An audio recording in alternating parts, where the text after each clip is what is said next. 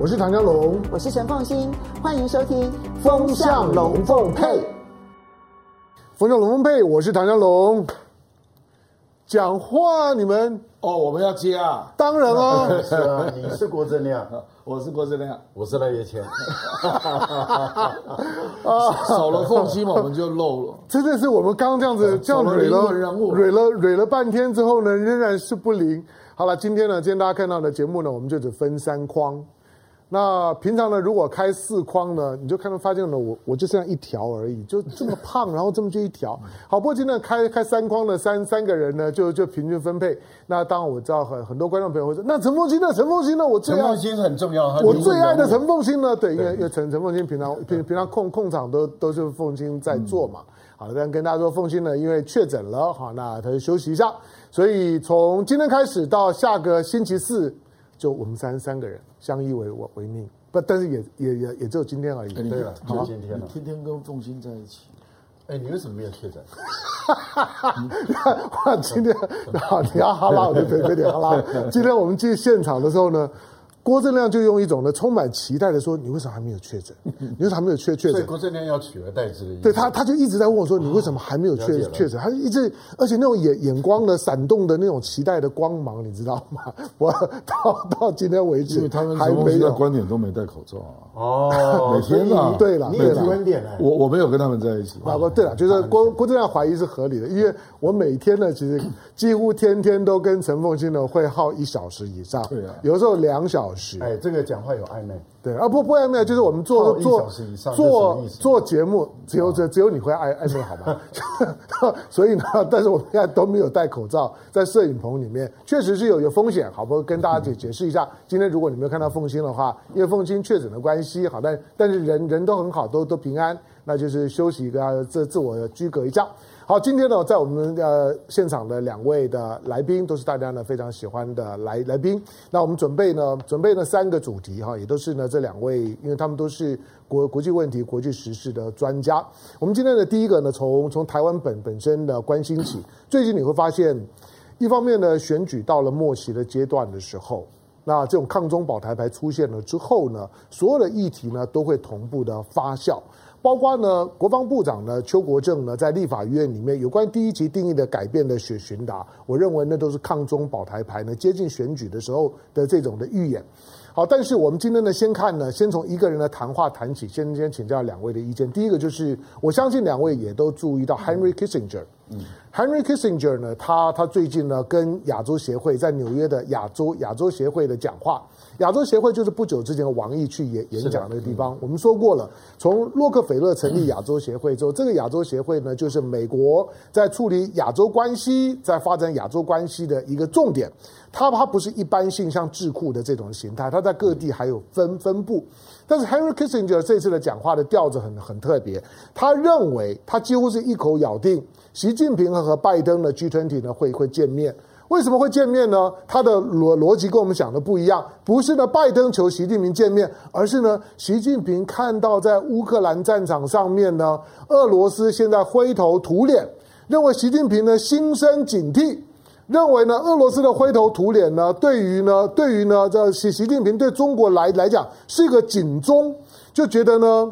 如果跟俄罗斯太靠近呢，跟美国跟西方太太疏远；如果呢，西方美国呢也像是对付俄罗斯一样倾巢而出，中国可能会受不了。所以呢，二十大之后，因为十月十六号就二二十大了嘛，二十大之后，他预言他说呢，中国会主动的会去修补跟美国的关系。那因此呢，可能从 G20 开始，中美的领领袖见面了之后。中美关系的未来是他的告诉你说，中美的未来是不会太差，这是什么逻逻辑？岳谦，不会太差是好事情。对的，当然是我们我们也也也乐意啊，对，啊对不对？因为我想大陆也很乐意。嗯，其实美国很多的国民也都乐意。嗯，但是问题就是中美关系的恶化，事实上是美国的政客炒作起来的嘛。嗯，而且是从特朗普时代，嗯，他当时为了要竞选，要想连任。可是问题是他的政绩乏善可陈啊，嗯，那怎么办呢？就打这个抗中牌嘛，嗯，那仇中反中，那拜登一看哇，本来在过去历届的选举中啊，我讲的是美国总统历届的选举中，他一定有两张牌打，一个是抗俄牌，嗯，一个是反中牌。可是，在过去来讲，抗俄是主旋律，反中是辅助。那但是，美国的两个党的候选人，他一定是操作这两张牌，嗯，是不断的在打。但是呢，在上一次的选举中的时候，这个特朗普就川普，他把抗中牌拉到最高嘛，然后二牌把它拉低一点。那本来这个对拜登来说的话，那按照他们过去这个华府的传统，抗俄应该是优先。嗯，可是美国也感受到，其实他们主要感受到中国大陆事实上是早就超越超越俄罗斯了，它已经成为一个更强大的一个国家。这样子一个情形下的时候，哎，他们就开始比赛谁更仇中反中。所以美国的社会，它事实上是受美国舆论的影响。美国的舆论是受华府的政客的影响，而华府的政客跟美国的舆论界有千丝万缕的关系啦，也有金钱利益的关系，也有政治利益的关系。那个利益太多了，但是美国的华府的媒体或者美国的主流媒体，他们基本上是随着华府在走的啦。华府箭头指向谁，他们就攻击谁，这个是大家都知道的事。几十年来，美国都是这样干。那华府没有攻击的对象，媒体就有自由了，就自由发挥。可是，叫华府攻击俄罗斯，美国的媒体就要批评俄罗斯；攻击中国就批评中国；攻击伊拉克就批评伊拉克。美国的媒体常这样做，但是重点就在于，不管美国怎么做，我们都知道挑动者其实是美国方，这一点是毋庸置疑的，啊，也是不容怀疑的。挑动者、挑衅者都是美方。嗯，可是问题是中国大陆一直有诚意要改善关系啊。你看特朗普刚上来的时候，不是签订很庞大的这个合约吗？嗯，那中国大陆愿意跟美国采购几千亿啊，至少两千多亿美元的，那不是就是释放出善意吗？现在发现的那些采购都大赚。那个时候买的就是天然气、石油，然后然后大宗物资，现在都大赚，没有亏到钱。可是美国那时候开心，那不行嘛，是因为特朗普回去以后被人家骂一顿以后就撕毁了嘛。所以中国一开始就有四出善意，在特朗普的时候。好，拜登上来以后，难道中国没有四出善意吗？为什么这个派秦刚？也就是说，当崔天凯任期完成回到中国的时候，哎。为什么派秦刚？因为秦刚最接近中南海，嗯，最能够传达中南海的想法。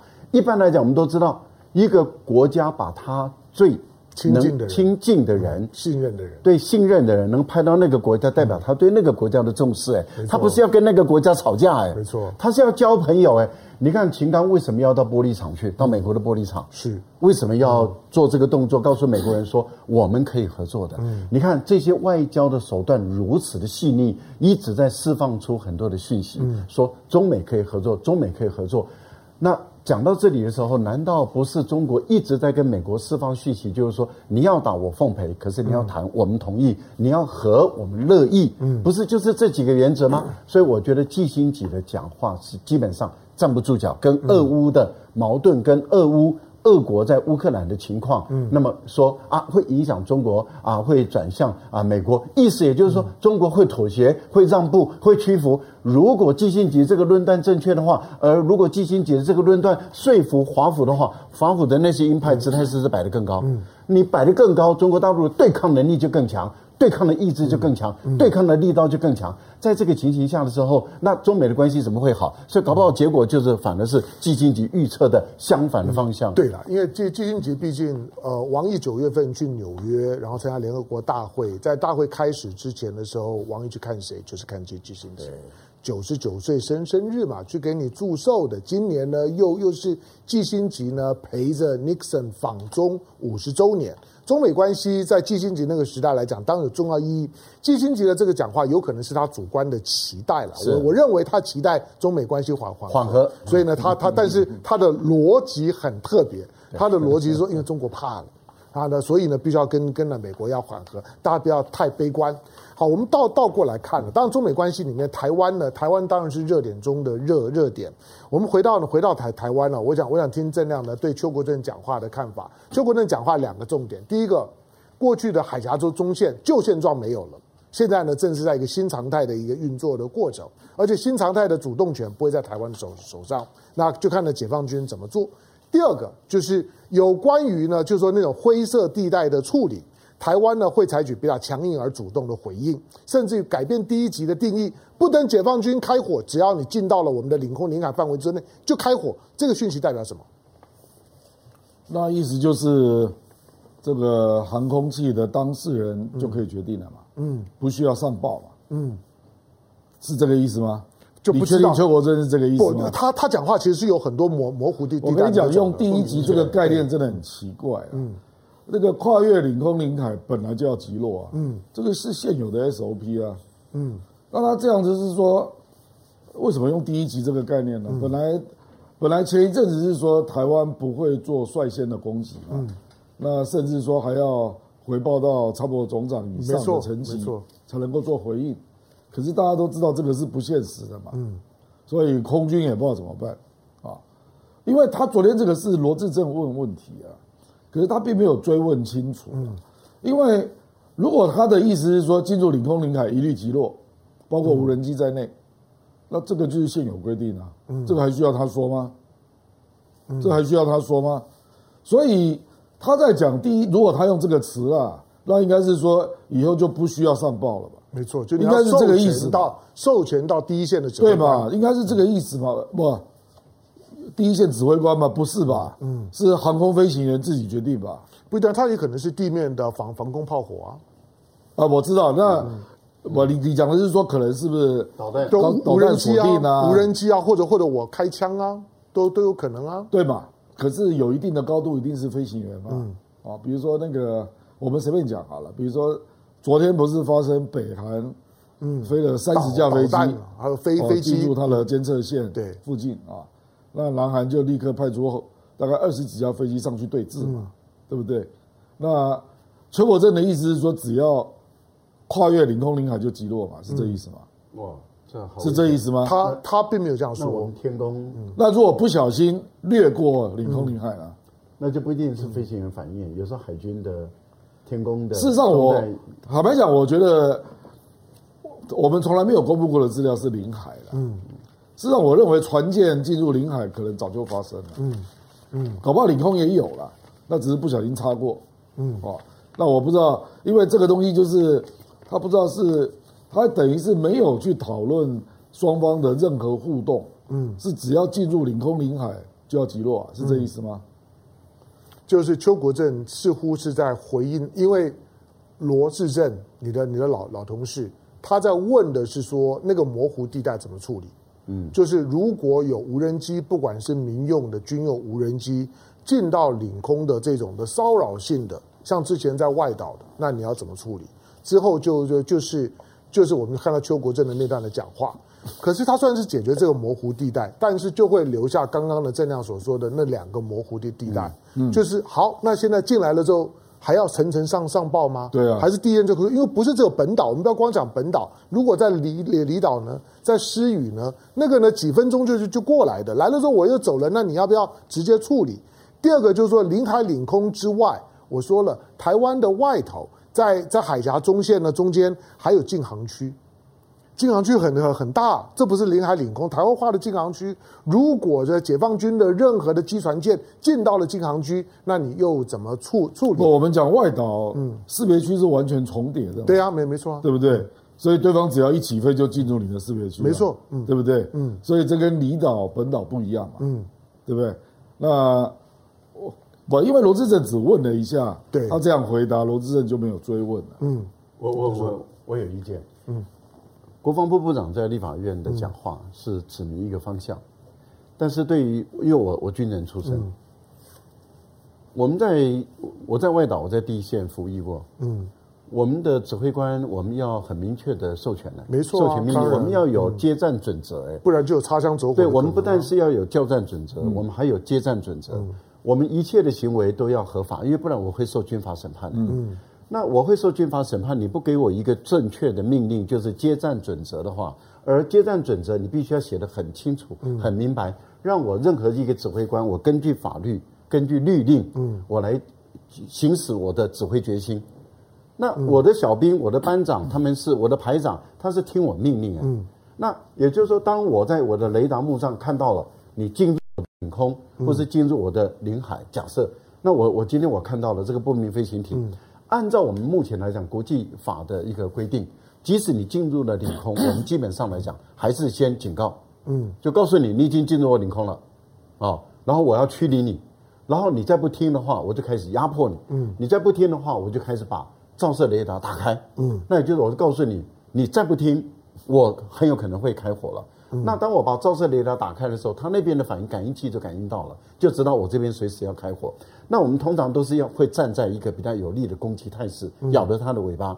那咬着它的尾巴，就是在那个攻击态势上，就告诉你，我锁定你了，你再不走，那我就要准备要开火。所以一般来讲，到这个时候，即使连美军在中国大陆的西沙群岛的领海哦，西沙群岛是是尤尤其是那个它是没有没有主权争议的。嗯，美国的军军机进入的时候，中国大陆也是采用这种，就是先警告再驱离，然后不听的话，照射雷达打开，美国的军机走了，类似这样的一个情况。那如果说邱国正的讲法就是说，你一发现你一进来我就给你打掉。嗯，那这个跟国际法是有违反的，跟国际的交战准则是有违反。也就是说，你还是要先警告要驱离，可是他都不走的话，那你当然你就可以开始实施你指挥官的权利。可是问题是，你要授权到第一线的飞行员他自我判断。嗯，哦，这个因为啊战争前，不过你刚刚讲说，因为你要上去驱离，你要升空警戒嘛。一般来讲，你一进来的时候，我们就会上来了。那如果他进来，你还没有上去呢？呃，也很少，很少这样，很少，因为雷雷达的照射范围很大。嗯，因为郑亮刚刚讲的是说是空空军的部分啊，但不一定，包括地面的炮呃炮火。对啊，地面的炮火，我要开火，不见得是在空中嘛，我地面炮火是会有的动作的。不过刚刚呢，岳先岳先提到，我之所以在乎邱国正的这个回应啊，是因为你当你要画红线的时候，红线要很清楚。嗯而且让对方知道我的红线定义是是什么，对，让对方也有所遵循，那这个时候呢，才才让大家可以去守那条线。但是邱国正的讲话，那个红红线看起来是很很清楚，但其实很模糊。对，在执行上面来讲啊，就是说第一线的，就是说作战人员其实也不太知道怎么做，不该动手的时候动动手，该动手的时候不不动手，都有军法问题的。好，那这样这样子，二零一九年蔡英文自己讲啊。越中线就要强势驱离，但是事实上没有啊。什么叫强势？你就没有办法办办办到嘛？对，就没有办法办到。所以当他这样讲的时候呢，我就会担心他反而有可能会在 比如说二零二四年的总统大选之前的时候，会不会有擦枪走火的可能？哦，因为我影响选举，当然是就是以以解放军的角度来讲，你你你这是什么样的定义？那我我会去试探你。只要你画红线，一定有人是试探。每一条，当双方关系是敌对跟跟不信任的，你画的红线我一定试。试的时候呢，就有擦擦枪走火的可能性。好，我我我再提到今天这样另外一个问题，就是昨天纽纽约时报的报道，我想你们也都有看到。但那个报道就内容来来来讲，大概也都符合最近美方对台湾的，就是说军事上面的指导的那个 guideline，就是你不要再买大家伙了。你不要买买买大买些先进的战斗机、大船，不要再买呢 M1 的 Abram，买这些大家伙闪亮亮，但是不见得管用。你要买呢轻薄短小厉害的，那把台湾呢变成是一个庞大的武器库。纽约时报的这样一个提法，我我其实我想问一个，就是说台湾是不是就遵守这个准则？台湾的军方会照这个准则去建军吗？不，这跟台湾政策法的文字是一模一样，是没有错，对不对？嗯，他就说要建立军备库存。其其实跟今年三月十五号，我不知道大家记不记得，美国国务院曾经跟美国商会做了一篇的简报，对，一模一样。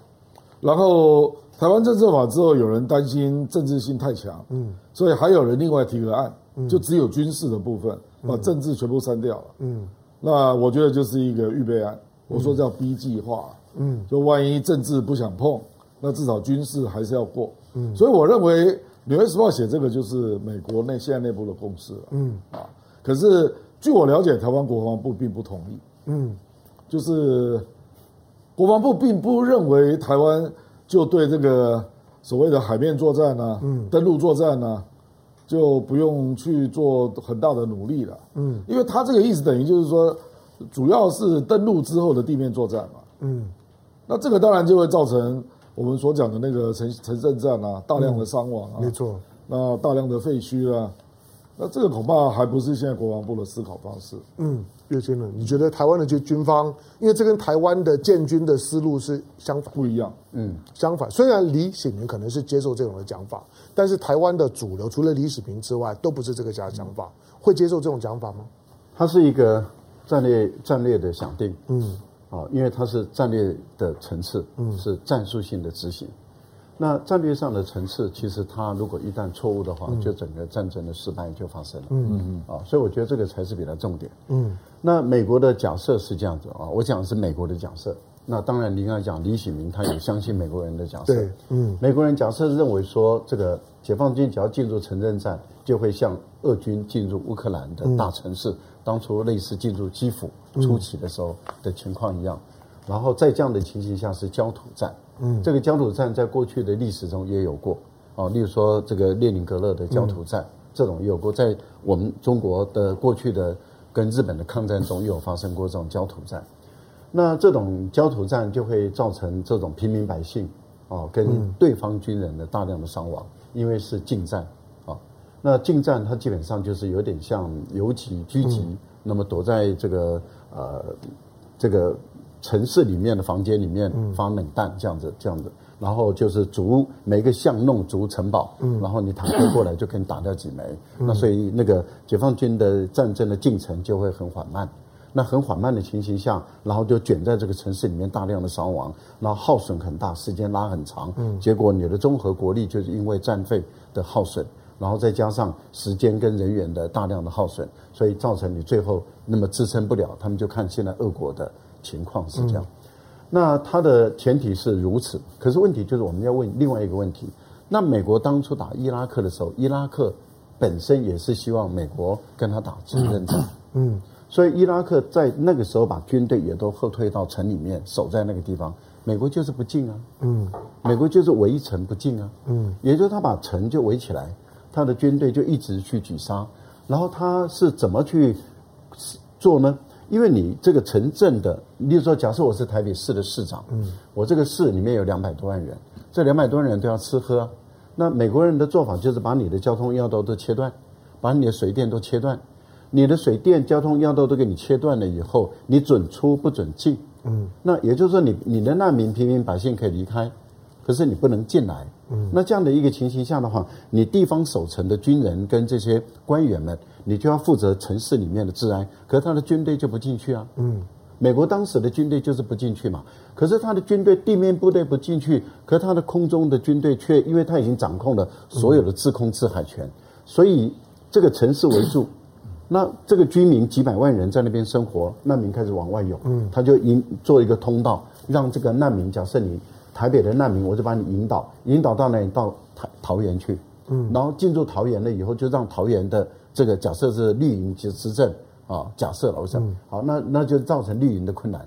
可是难民不让你往外移，就你只能往这个桃园，桃园就崩溃了，再往台中移。好，那另外一个部分在哪里呢？他也他的地面部队还是不进去啊。嗯，所以他是空中无人机在这个地方你不断的盘旋，不断的盘旋中，只要看到有那个武器冒出来，那么他用各种侦侦查侦测，你只要有武器冒出来，就嘣一下子就打。武器冒出来就嘣一下就打，就打像打地鼠一样，然后打着你，然后他的地面都都不进去，一直这样子把你一个一个围，围到最后你这个这个地方的人大便也也也也没得出去，因为没有水没有电，然后吃饭也有问题。难民开始涌出来了以后呢，这个地方的军心就涣散了。嗯，等到涣散以后，当地的的军人的纪律也维持不了，丢丢枪的丢枪，溜的溜，跑的跑，然后到最后看瓦解了，我军队再进来。嗯，所以扫荡很快啊。一个月就把伊拉克打下来，伊拉克比台湾台湾大多少倍啊？嗯，军人比台湾多多少人啊？嗯，当时是六十万大军呢，三百万的后备部队啊。一个月就打垮了美国死一百多人，可是他认为他没有美国为台湾所所装装备的，就是一个一个一个一个大庞大的军火库啊，军火库你要你要有地方摆啊，嗯，啊你军火库你你摆到警察局，警察局是攻击对象嘛，嗯，那你认为中国大陆的情报有那么的差？你要藏在哪里？你军火库你要藏哪里？军火库的保养维修，嗯，然后还有人员的训练，然后操作人员的训练。这些蛛丝马迹都可以抓到你的军火库是藏匿在哪里。嗯，你不管藏在坑道里面，藏在山洞里面，都可以在情报上都可以收集的。因为你你在操演的时候，你要去把军火库，军火库从港口卸下来开始在移动的时候，那都可以去监看的。嗯，我可以用卫星二十四小时在监看啊。我分析你的每个军火库的的分布的位置。嗯，我根本我当时无人机来就是炸你的军火库。嗯，我是觉得他就是要台湾人。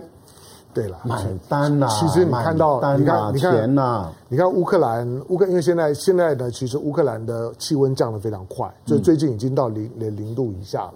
但是你看到像哈尔科夫的战战斗，哈尔科夫的战斗呢，现在两两军交接的城镇战就很清楚，就是军人呢反而退到后面，在前面的是警察跟消防队啊，拿着很很很简单的枪就开始上了。那你说那那那那那是不是当炮灰？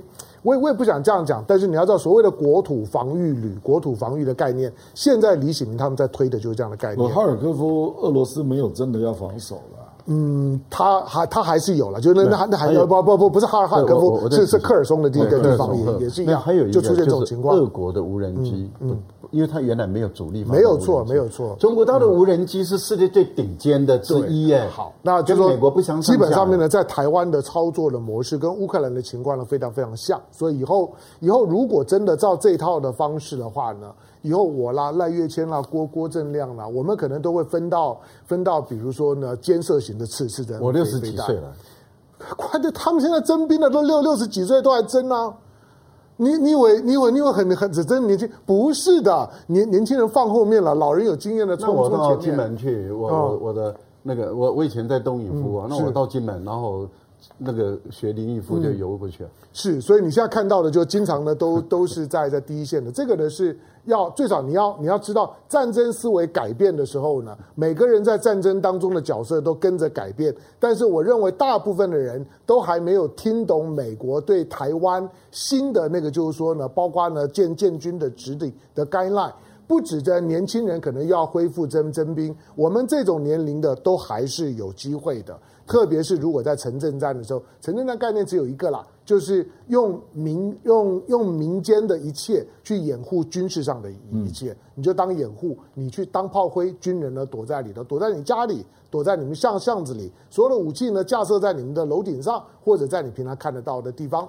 好，我继续呢，我们换换个话话题，我们来我们来关注一下呢，还还是呢回到了俄乌战战争，俄乌战争呢，北溪二号的调查。丹麦跟瑞瑞典的初步调查都已经出来了，大概共识的一点就就是那个是人为的，嗯，第二个应该是国家级的暴暴暴力，嗯，但是他们是不是有查到什么都不讲，就是没有任何实质的指控。那我两两位不知道有有没有没有看到那个呃哥伦比亚大学很有名的那学者那个 Sachs 对，大家叫 Jeff。Jeffrey Sachs，他也是二零二二年台湾的唐奖的得得主。这个人其实，因为他一直，他过去也当过俄罗斯的顾问，也当过了联合国的秘书长的顾问，他当过很多开发中国家的顾问。他的他的强项是发展经济经济学，所以他对于呢这些第三世界国家的发展啊，其实他是高度关关注的。他在看这件事情的时候呢，他在上节目，他是很简单呐，呃，这主持人想要打打断了都没有办法。像你你们你们两位，我我打断都在听我的。这个 Jeff 呢，就就不是主持人说，你不要讲了，不要讲了。Jeff 还在继续讲，Jeff 的讲法只有一个，因为那是彭博。对，他在彭彭博，彭博访问他，这个呢，这个 Jeff 这个说就是美国干的，你怎么看？我 Jeffrey 事实上就讲了一般在网络上流传的几个观点嘛，嗯，就俄罗斯真的要搞你，他把他关起来就好了嘛。对呀。那第二个，他也举证说，美国事实上当九月就在演习嘛，就在波罗的海附近，没有没有错，而且就在其中一个岛，在冰岛附近，没有错，那个地方还有水下爆破演习。嗯，可是我现在的问题就在于哦，都是情况证据，嗯，你没有第一证据了，嗯。啊，因为德国没有装任何侦视器嘛，所以地下爆破没有照片，嗯。啊，那 CNN 就是一路影射，就俄罗斯干的。嗯，他说事件发生前，俄罗斯的船舰也在附近。CNN 的调调子跟 Fox 的调子是完全完全一样，完全一样啊！可是那个 Fox 那个 Tucker Carlson 就直接反驳嘛，那是他个人节目了。是吧？我觉得这个不会有真相嘛。可是比较合理的推论是，因为俄罗斯炸了，对他来讲是财政极大损失哎，嗯，而且是炸这么大的规模，嗯，因为那个是很明显的是精确爆炸，精准爆炸，嗯。所以可以造成短时间内没有办法修复嘛？嗯，有人估计至少要六个月，那等于冬天就就不用谈了啊。嗯、那因为我我昨天看到一个新闻，就是俄罗斯不得不拉那个黑海到保加利亚那一段，嗯，可是那个大概只能够提供少部分的小国家啦啊。那北溪有一个二 B，就是二 B 线，二 B 线，对。可是问题是德国还没有完成授权呐，嗯，因为整个公司已经撤销了嘛，所以你现在也没有办法运作，所以等于是俄罗斯你凭空至少这六六个月你少掉多少财政损失？嗯，他有必要这样干吗？他如果要，他把它关掉啊，关掉一个月也是可以产生他的制裁效应。嗯，如果说是要展现他对北约的肌肉了，他可以有别的方式来表达啦。嗯，那第二个就是说，你有必要这么深入北约的情报管制区来干这个事吗？没错，因为这个地方，我后来我后来看到那个看到一个报道了，说为什么选这个地方？因为这个地方水比较深，嗯嗯，所以更难修复。嗯哦，那如果是他只是要展现一下，我可以用这个来当筹码来威吓你啊，威责你啊，那他大可以选择前面那个段啊，嗯，比如说俄罗斯到芬兰那一段，嗯，或者波罗的海那一段，嗯，哎，他选择的是瑞典、冰岛跟波兰这一段，嗯，这个是北约最核心的地区啊，啊，对对对，北约丹麦那个瑞典、丹麦跟那个波兰，嗯。这个是北约最核心的地区，那个地方基本上面没有没有北约的 passport，你根本不可能在进不去了活动，而且怎么可能没有被侦测到？对，对不对？你俄罗斯你说用潜舰啊，或者地下的爆破队，嗯，这个难以想象了。说美美国会没有情报，我难以理解啊。嗯所以纵观呐啊，现在当然普丁他就直接讲说是 Anglo-Saxon 干的了，嗯啊，那呃我我们现在没有直接证据嘛。可是他会，他最后会变成是罗生门。可是我跟你讲，因为德国啊，因为我有几个朋友在德国，他说德国大概有百分之九十以上的人认为就是美国干的，百分之九十七，对吗？就是、他们的网络民调百分之九九十，在德国的网络百分之九十七就是美国干的。就我觉得德国跟法国也不是笨蛋啊，因为这个谁获利最大？嗯而且这个不止美国说 LNG 有进一步的销路，嗯不是只有财。这个财政上的收入了，还包括断绝了德国跟俄罗斯的能源合作。嗯，这个还牵扯到战略上的部署啊。嗯，所以人家当然就比较容易联想到美国嘛。嗯，所以你你你觉得最后不会有有结果，就是说这个调查不会有结果吗？可是会让欧洲国家有更多警戒的。我认为会产生一些后果。比如说我警戒谁？警戒俄罗斯还是警戒美国？警戒美国。比如说我举例啊，比如说马克龙。现在就在搞一个政治共同体，嗯，那显然就是他不要让美国用北约来做政治遥控嘛，那因为欧盟没有政治功能，嗯，所以他现在就要搞一个叫政治共同体，然后把乌克兰跟英国都找进来，嗯，那目前这两国都同意了，而且第一个项目就叫能源合作，嗯，啊，这个叫能源共同体，等于就是在欧盟跟北约之外另组一个政治组织，嗯，啊，因为北约就被美国控制了嘛。那欧盟没有政治功能嘛？哦，这是第一个。那第二就是，我认为德国对于他未来的军情系统的强化啊，会开始有一些戒心。你你讲这个很重要。我我觉得这个北溪一号、二号的爆炸事件，嗯，其实德国的弱点暴露无遗。对，暴露无遗。暴露就是说，他连家门口的事事情啊，他都没有办法。然后对自己的就是说任督二脉被砍断。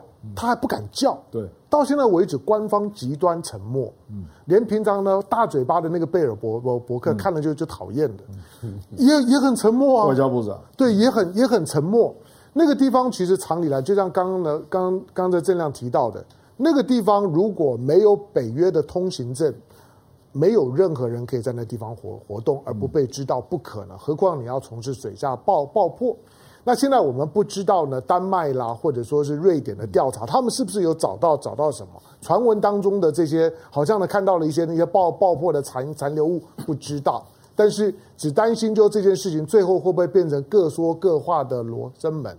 如果各说各话的罗生门，那最后大家就就是都都百百口莫莫辩了，这种可能性大吗？非常大。这个就好比珍珠港。偷袭珍珠港之前，美国知不知道？嗯，九一一之前，布希知不知道？嗯，到现在见仁见智啊。嗯，就是这样啊。可是我们这个，除非有 insider 啊，嗯，就是知道内情的人啊，嗯，也许是波兰，也许是英国，还有美国，嗯，有内圈内人出来说话了。嗯，不过这个跟你刚刚比的两个例例子不一样，因为九一一终究是发生了。而且你知道是盖达组组织、宾拉登他们在背后扮演了重要的角色。珍珠港事件，你终究知道是日本去去偷袭了，嗯嗯、你事先知不知道那是另外一回事情。但是这件事事情就到底是谁干的？那一定是美国人干的。好，OK，好，那这件事 CIA 还事前知道？对，事前他已经警告，七月通知德国的情报局。对，所以一定是美国人，嗯、一定是美国人干的。嗯，然后大家之后也会知道是美国人干的。嗯，然后现在在调查的过程中，其实参与的调查国也都知道是美国人干的。但是在现阶段里面，这些参与的调查国一定说谎，嗯，一定是说不知道是谁干的，嗯，好，那原因很简单，原因就是因为你也知道，所有的材料，就是假设我今天要去实施爆破或者什么，那我的所有的材料都可以栽赃，嗯，因为我可以从国际的黑市里面买到，那么世界各国的这些军用物资的材料，嗯，所以我完全是可以栽赃抹黑。在那个地方里面干，嗯，啊、哦，那所以他可以说啊，影射暗示说有一些材料，例如说有这个俄罗斯的。俄罗斯的成分，嗯、或者是白俄罗斯或者是乌克兰钱、嗯、啊，这个的的成分，那这样的用影射法，那但是他没有指控是俄罗斯，他可以影射说这些很有可能是俄罗斯，让你去想象。嗯、可是调查者都已经知道这就是美国人干的，嗯，但是他们会说谎，然后他们也。欧洲的国家，你说他们会生气，生气也无奈，因为在过去，当时美国去攻打这个伊拉克的时候，嗯其实也同时的主要的目的之一，我讲是一，是把德国跟法国的油田抢走，因为当时海山就是跟德国跟法国签了最大的油田，海山那时有四块油田，跟德国、法国、俄国、中国大陆这四个国家签了。这四个国家拥有了这些石油的开采之后，他们就不再需要依赖美国跟海湾国家，嗯，那他们就相对来讲就很安全了，很安全的情况下，这个对美国人来讲是不利的。另外一个部分里面，海山是决定说这些石油的价格不用美元来计价，用欧元来计价，这个对美元的霸权来讲是非常大的伤害。嗯，所以这德国、法国明明白白的知道。美国攻打伊拉克是抢走他的利益。嗯，那当时法国的总统起来抗议啊，德国也是啊，的总理起来抗议啊。勒孟德还说新帝国主义这是一个殖民，一个掠夺。好，小布希说这是旧欧洲。嗯，就直接骂你德国、法国是旧欧洲。我要交新欧洲的朋友。你们这个新欧洲就是波兰嘛？没错，旧欧洲滚蛋去。嗯，结果两边的关系紧张，没有多久以后，到萨克齐以后，还是对美国俯首称臣啊。嗯，还不是想办法去讨好美国。这个就是欧洲人。嗯嗯，因为你是中等的国家，你已经不是强国了，所以你在摆那个旧的姿态没用。同样的道理，你再看看 前段时间美国对于梅克尔他们的窃听。嗯。欧洲的所有的政治领袖都被窃听，没错啊，都被监看。嗯、那被窃听了又怎么样？美国人很生气，生气完了以后，还不是乖乖的跟美国人做朋友？没错啊。然后，所以你你就可以知道，当你是一个美国的附庸国、附属国的时候，我就是吃定你，我就是整你啊，摩里洗面了。这不是陈水扁的名言吗？他吃定国民党的时候就说：“哎、嗯，啊、你摩里洗面了，不然你要怎么样？我就是老大啊，你要怎么样？”所以我认为美国人就是硬干。干了以后就告诉你欧洲人，告诉你德国人、法国人说，不然你要怎么样？而且你还不准说，你还不准公布，不然你要怎么样？我觉得摆明的态度很明白了啦，大家其实都心知肚明，就是美国人干的。可是你看欧美的政府绝对又不敢说，调查的结果是人为的国家恐怖主义，但是绝对不敢说是美国人干的。我有看到一份资料。就是英国的水下爆破队，嗯，在一个月前，我有我有看到这个。事发之前一个月啊，嗯，那买了一个可以处理一百五十米深度的东西，买两台，是美国卖给他的，美国卖给他卖两台，所以有可能是英国人英国人执行，哎，对对对，合作，对，有可能有可能是英国人，所以美国美国，所以呢，俄罗斯说呢是昂格鲁萨克逊做的，他不见得是说美美，对对对，就是有可能英国，因为英国基本上面是。美国在欧呃欧洲的纠察队警长，好，但是呢，刚郑亮提到的这个问题啊，现在在这个事件发生，其实俄乌战争发生之后，我认为老欧洲的国家大部分都进入到了一种状态，就是对于美国跟北约的整个指挥体系，我个人感觉，嗯，敢怒而不敢言。对，那这种敢怒而不不敢言，它终究会有一个临界点。所以这一次的北溪管线的爆炸事件，其实其他的国国家的反应 我都不在乎，我我只想看德国最后的反应，因为德国到现在为止极为低调。我呼应一下那个赖老师的意见啊，嗯，我就特别去查了一下法国的军事预算，嗯，不到五百亿欧元啊，嗯，德国一点多，德国一直都不到四百五十亿欧啊，啊，你两个加起来只有一千亿欧，是。啊。那德国就说：“我今年要加到一千亿欧啊，呃，第一个就是要跟美国买 F 三十五，嗯，还不是一样，只能够买美国的武器啊。他没有办法，他在北约的系统里面啊。不，我跟你讲啊，他们原来有签一个合约。这个问题就在于你好，那法国好歹一九六六年退出那个军事一体化的机构嘛，没错，一直到二零零九才又回又回来，对不对？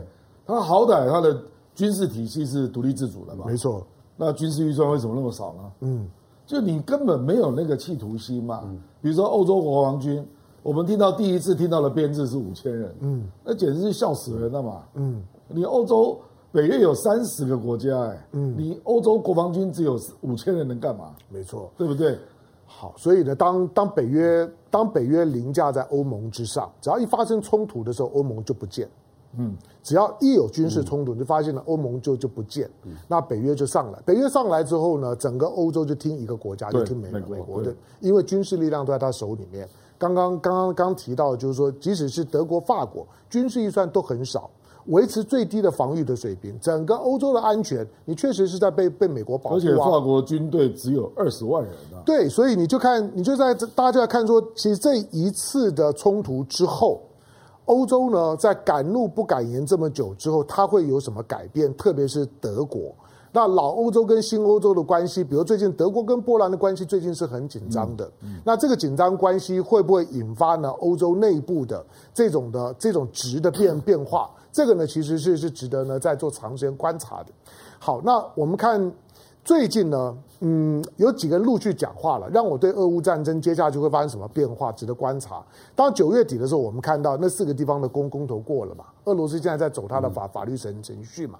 那在当然，的乌都乌克兰呢开始全力反击，趁着要过冬之前能够捞回来多多少捞回来多少，因为你的这四个四个州的独立，老实讲，四个州的独立。又不是完全在你掌控范围之内，嗯，所以你的独立的范围是包括哪些？它每天都在变在变动啊，你的占领区天天都在变动啊，所以俄罗斯的那个公投的结果，其实跟行政区的概念是不重叠的，它每天都在变动，所以你很难说它会发生什么样的效果。这几天的时间呢，教宗讲话，马斯克讲话。泽伦斯斯基呢？昨的昨天、今天早上的泽伦斯基讲话说，北约应该率先使用核武器。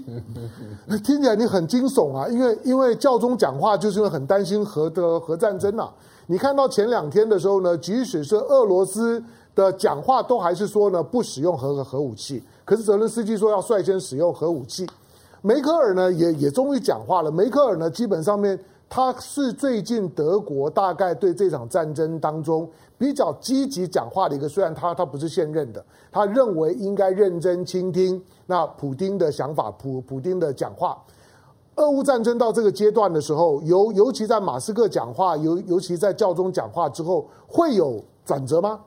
有些，我个人是认为说，因为法俄俄国现在在重新的部署，因为他现在已经。第一阶段的目标就更确认了，嗯，这个确认就是他的这个四周四个州并入他的领土了，嗯，所以他在重新集结、重新部署，那目标就是先守住这四个州，嗯，所以他的战事绝对是在这个四个州内，先把州内的这些乌军把它击击毙，或者是击退，或者是歼灭，我想他大概朝这个方向在走，嗯。那当然，呃，乌军也是利用这段时间猛攻嘛，嗯，啊，可是我个人是认为说，这个目前的拉扯拉锯，嗯，都是暂时的，而且那个都是属于小小成就的，嗯，并不是具有战略性的成就，没错，没错，都是一个村庄，两个村庄，并没有根本改变，没有根本上改变，所以这个战局事实上基本上都还在，啊，只是说有些地方被你打下来，有些地方你又被我拿回来，嗯，就不断的在这个拉锯中。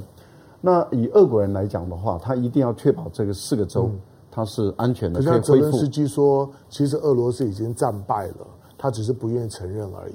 嗯，如果战败的话，嗯、那乌军就应该掌控这四个州了。嗯，但是这个四个州乌军还没有掌控。嗯，啊，那很明显的就是还是在俄军手中。那既然是在俄军手中，就没有战败。嗯，啊，我想这是我们要看的客观的事实。但是我倒认为说风险是越来越高，是因为。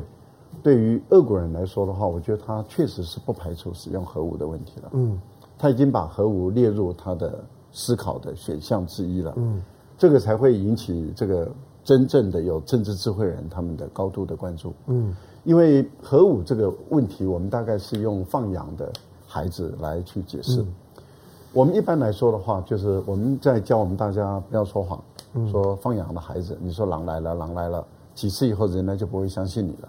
可是，在我们学军事人来说，嗯，你喊了一百次，我都相信，嗯，也就是说，因为在军事安全上，我们是一次都不能马虎不得，嗯，因为你喊了一百次，我如果之后是不相信的，就是在我不相信的那个时候你来了，嗯，所以当俄国人说我会使用核武，我会我会使用核，又说我不会使用，又说我会使用的时候，我们是会相信你会用，嗯，所以我们也在做你会用的时候，我们的反制的各种方案，嗯，这个就是一个我们在处理军事的时候。你说你要来打我，你要来打我，我都会相信你要打。嗯，结果你都没打，那我还是会相信你要来打。因为如果我讲有一次，或者我开始松懈了，说哎呀，话 gay 了。我们在台湾不是有很多人就是说，哎呀，这个大陆说要打我们，那个都是还假的啦。啊，你。你一旦到有这个观念认定了以后，那就是一次就出事，那就是要出事了。嗯，所以我们在军事上，我们的基本上都是假定你就是会用。嗯，所以我觉得梅克尔的态度是正确的，教宗态度是正确的。为什么？因为核武一次都打不得。嗯，好，因为德嗯，在这样的一个情形下的时候，那我觉得德国在收手了。嗯，所以德国说我攻击性的坦克的不给你，嗯，防空的我可以给你，嗯，就是防卫性的我可以给你。那现在美国是嘴巴讲说你再打再打，我会再给你武器。嗯。可是我们要观察是美国嘴巴讲的跟做的是有没有两件事？嗯。还是一件事？如果美国嘴巴讲的跟做的是一件事的话，嗯。那等于是美国在测试这个俄国是不是真的敢用？嗯。好，那就要看那个临界点。那如果说美国觉得哎真的是会用的，他很有可能就撤了。嗯。那撤了就是说，例如说他会限制乌军的军事行动。啊，或者是让乌军不会再更大胆的冒进，我觉得这个是目前呃，乌克兰是牺牲品，但是是美俄之间的核战的较量品。嗯，所以我觉得都在做测试，很危险的。就我补充一下来说，啊，我觉得俄罗斯一定要对，因为它的军事准则是写说，大规模攻击危及俄罗斯联邦的生存嘛，嗯、他就会使用任何武器，对，任何武器，对，所以他一定要定个标准嘛，啊。所以第一个就是北约是不是直接介入？对，我认为这个应该是它的标准啊。嗯，那第二个就是美国是不是有提供升级的武器？没错，因为我昨天看到美国提供那个六点二五亿美元啊，对，那个武器清单有列出来，嗯，实际上跟之前没什么，没有没有什么两样，没有什么差，就是连海连连就海马斯的增增增程火箭都没有在。对对，那第三个就是。会不会有非常大规模的交战？嗯，这个坦白讲，我从乌克兰的动员的情况，我也看不出来，嗯、还没看出来，我也看不出来。没错，所以这三个条件目前并不存在了。对，就北约直接介入，那武器升级，对，或者是乌克兰直接很大规模的作战。嗯，好，那那那我问这样，那因为我刚刚讲的，就是因为这几个人平常不太讲讲话的，但最近都很密集讲话。那联合国现在也在也在关心，因为他们也很怕发发生核核战争嘛。对现在到了十月份了，接下去的战争会缓和还是会升升升级？有调停的可能吗？因为中国是我认为冬天会被迫休战。嗯，因为事实上我看到泽伦斯基下了一道命令，嗯、那个蛮耐人寻味。嗯，他没有进一步扩大征兵哦。嗯，因为乌克兰的军队是打一阵子就要回去，没有错，自己的工作岗位。嗯，然后他就说现役军人。这个延役到十一月十五号，那并不做扩大的征兵。嗯嗯，那这个给人家感觉就是说，十一月十五号之后要休整，嗯，一两个月了。嗯、因为乌克兰是蛮冷的啊，对，非常冷，非常冷的地方啊。嗯、所以，那那个时候就是坦白讲，那个时候十一月，欧洲冬天也领教了啦。嗯，啊，那可能这个包括马克宏跟肖兹也都去北京拜访过中国了，嗯、没错，那也拜访过美国了，所以那个时候大概就是个时间点，就是十二跟一月。嗯，我觉得 G 团体是一个一个可以尝试的一个平台了，因为 G 团体 G 团体毕竟毕竟普呃普丁也会来，我觉得可以尝试，也也可以来，来了之后那个时候大国的思考。对，大概就会在那个 G20 当中比较容易看得到。对，好，我们要感感谢一些呢，一些我们的我们的这些听众朋友的 donate 啊，来，我看一下这个呃，中美关系只有在两种情况下才会变好。第一个，中国衰弱了，美国认为没有必要再打压；第二个，美国弱了，无能力呢再打压中中国。对了，我我我基本上同意了。其实你你你注意看看这个，就是说呢，基辛格的讲话，基辛格讲话其实最后他也讲到就，但是我虽然这样讲，你千万不要以为中美之间的对抗就就停止，他认为中美的对抗还是会就持续下下去，还 all love 来武武器库。看看俄罗斯每天是如何呢瞄准乌克兰武器库和指挥中心的，美国已经不知道如何在现代战争当中战斗的。对，现在俄罗斯的所有的精准轰炸，他不浪费弹弹药。好，那个朋友他说 再来，他说对啊，对对，你看这 Carol Carol Carol 说缺了缝隙，香农会跑火车，没有 刹刹车。谢谢你。好，他的意思是说他提问很久了，你都不理他。好，再来了，鹏鹏，呃，他说呢，中国都要向美国倾斜，台湾要抗中保台，会不会变成了抗美？然后很可怕了，又要呢被甩甩出法夹湾了。本草纲目说美国不不错，欧洲弱了，俄国实力我也衡量过了，完美完完美。好，来我们再来看呢，这这个呃另外的一个一个一个话题，这个话题是本周我认为在国际政治当中，我觉得最耐人寻味呢，同时也是最有未来性的，就是。维也纳集团就是 OPEC Plus 的开会，嗯、那我们我们都都都知道了，就是说呢，沙特呢，沙特等于是这个 OPEC Plus 的结论呢，就是减产两百万桶，嗯、最少到十二月以前不会变，因为它两两个月开一次了。嗯、这个减产的两百万桶是过去的几年里面啊，一次减产数量最多的。嗯嗯、在过去没有没没有减产那么多，所以你不要觉得两百万桶不很多，很多。很多。好，那这两百万桶尤尤其呢，西方的媒体就在就在关注，就是说这个被称为所谓的维也纳集团，因为 OPEC 加 Plus 之后，他都在维也纳开开会。的维也纳集团的开会，本来以为会用线上会议，嗯，结果没想到是到维也纳去开会，大家呢临时就到维也纳，你知道维也纳没有关系，还把俄罗斯找找来，嗯，这个对这个呢，就算是 Plus，因为俄罗斯在被制裁啊。那包括他的这个，就是说呢，这个这个与会的这个代表，他也是被制裁的对象啊。你把他找来，找来了之后呢，因为 G7 不久之前呢，才刚共识要对俄罗斯出口的石油定上限价格。对，定上限价格的前提就是我不会让你涨破那个那个天花板，但是没有想到你减产两百万桶。那我看到彭彭博的计算呢，彭博通讯社计算就是说，大概不会减到两百万桶，因为有很多国家的产量呢没有到上限，但是估计会减少九十五万桶，也很多。嗯，九十五万桶主要带头减的呢，他们估计呢就是沙沙特，沙特一定要带带头减，还有呢阿联酋，还有呢科威特。那大家就想说，哇，这么不给面子，不给面子呢有有两个部分呢，我我请教郑亮讲法，第一个就是说，这个时候开会的减产代表了什么？直接打拜登的脸啊！当然啊，拜登刚去过沙特阿拉伯，拜托增产、欸啊、嗯，他增产十十万桶，然后减减产了两百万桶。那第二个当然在国际政治上，人家就会说你在挺俄罗斯。当然是啊啊！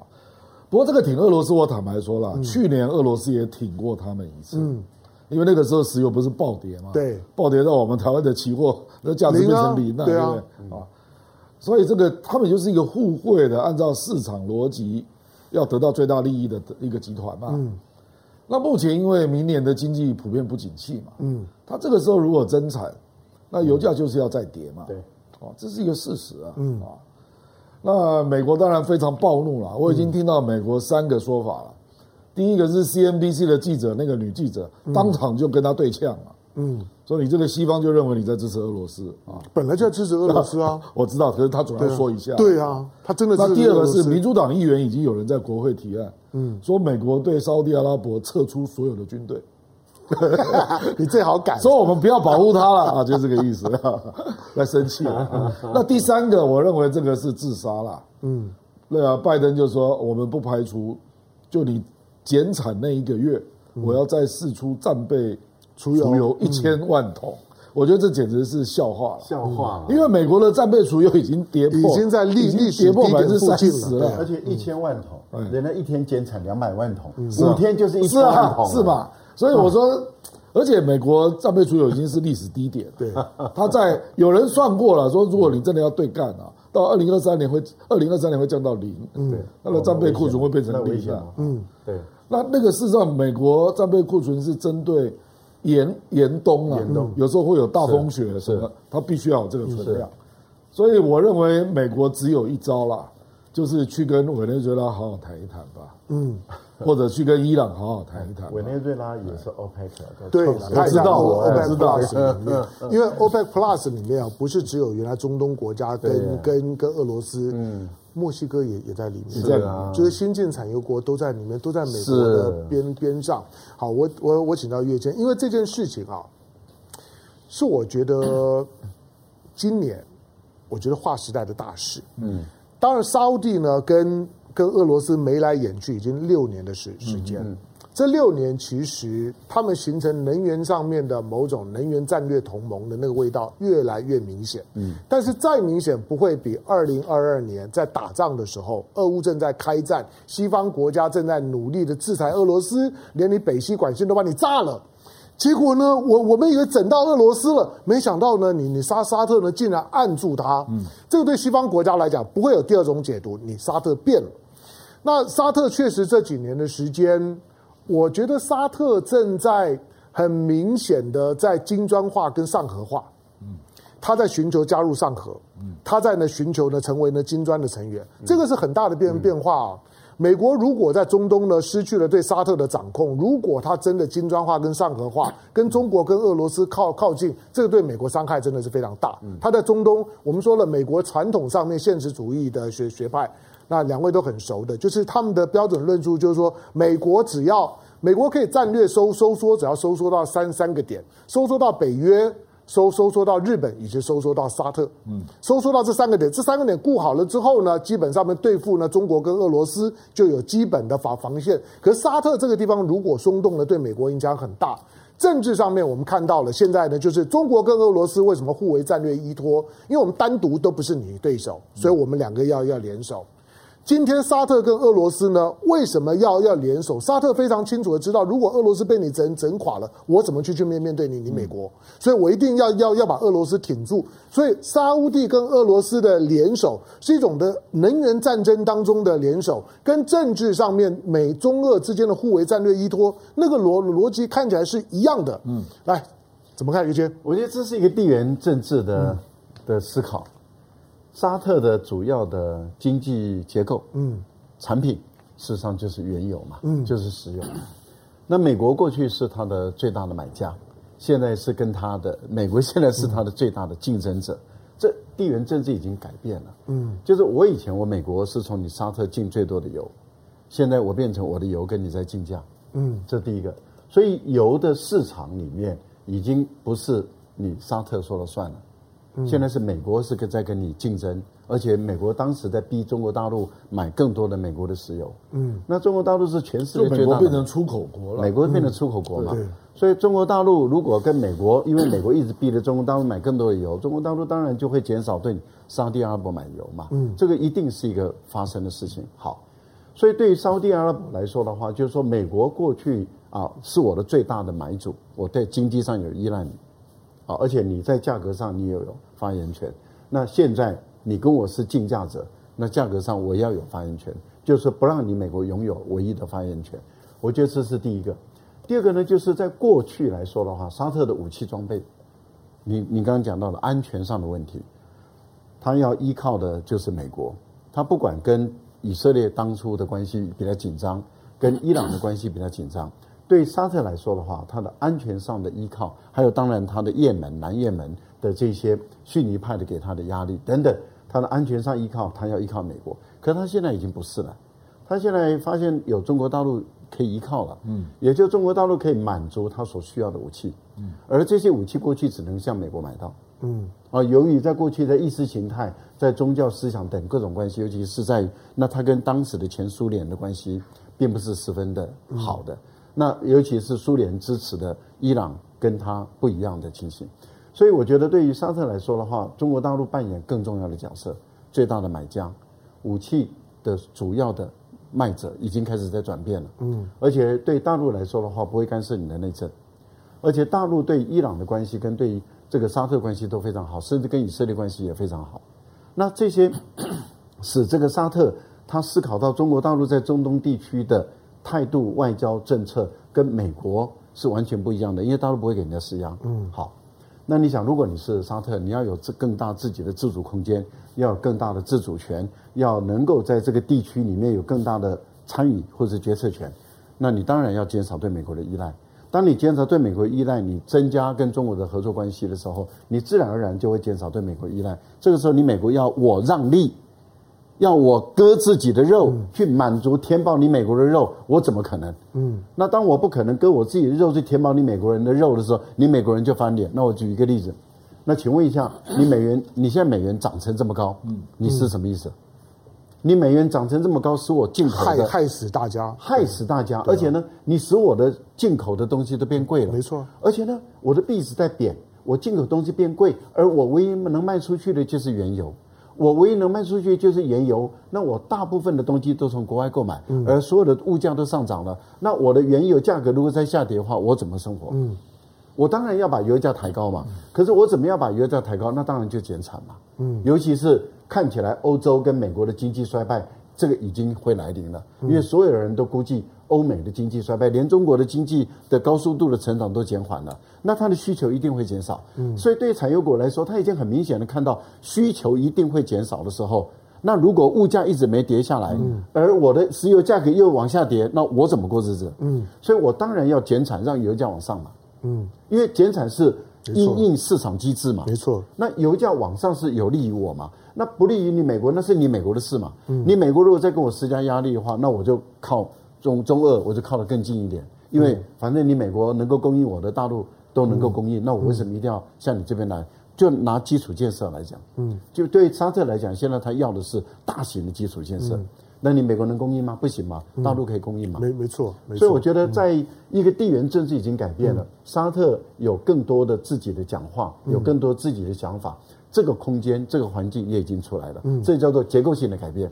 美国要改变也影响不了了。好，他危言耸听也没用了。来两两两两分钟呢，请郑亮呢做总结。因为沙特跟俄罗斯的在这一次的维也纳的 OPEC Plus 的这个动作太特别，嗯，它跟西方的解读都不一样。所以我看到这两天很多的媒体认为呢，甚至指控呢沙特意图影响美国选选举。嗯，觉得呢，这个呢打打击到拜登了，拜登好不容易民调上来了，嗯，好，这些呢，都这当然都都是都是杂音了。这个真的会影响，会会会，真的真的会，因为因为现在美国 美国民主党就很担心。那我们看到这种的组合，沙特如果进一步的金砖化或者是上合化，哇，那这个这个体系，一方面这两个系统都是中国主主导的系统，第二个就是说它会使得这个系统里面啊人人多，因为因为中国加印度。第二个油油多，因为呢，因为俄罗斯呢加沙特，钱多，嗯，沙沙特是现在呢钱满出来，满出来。那俄罗斯呢虽然打仗，可是俄罗斯今年的财务也也也非常好。那印度呢现在是看好的，中国也是看好。换到全世界呢，美欧呢基本上现在苦哈哈。但这四这四个地地区呢，既没有严重的通膨问问题，也没有什么财务破产方面的问题。但是我要问说，那美国难道就做事这样子的一种的趋势吗？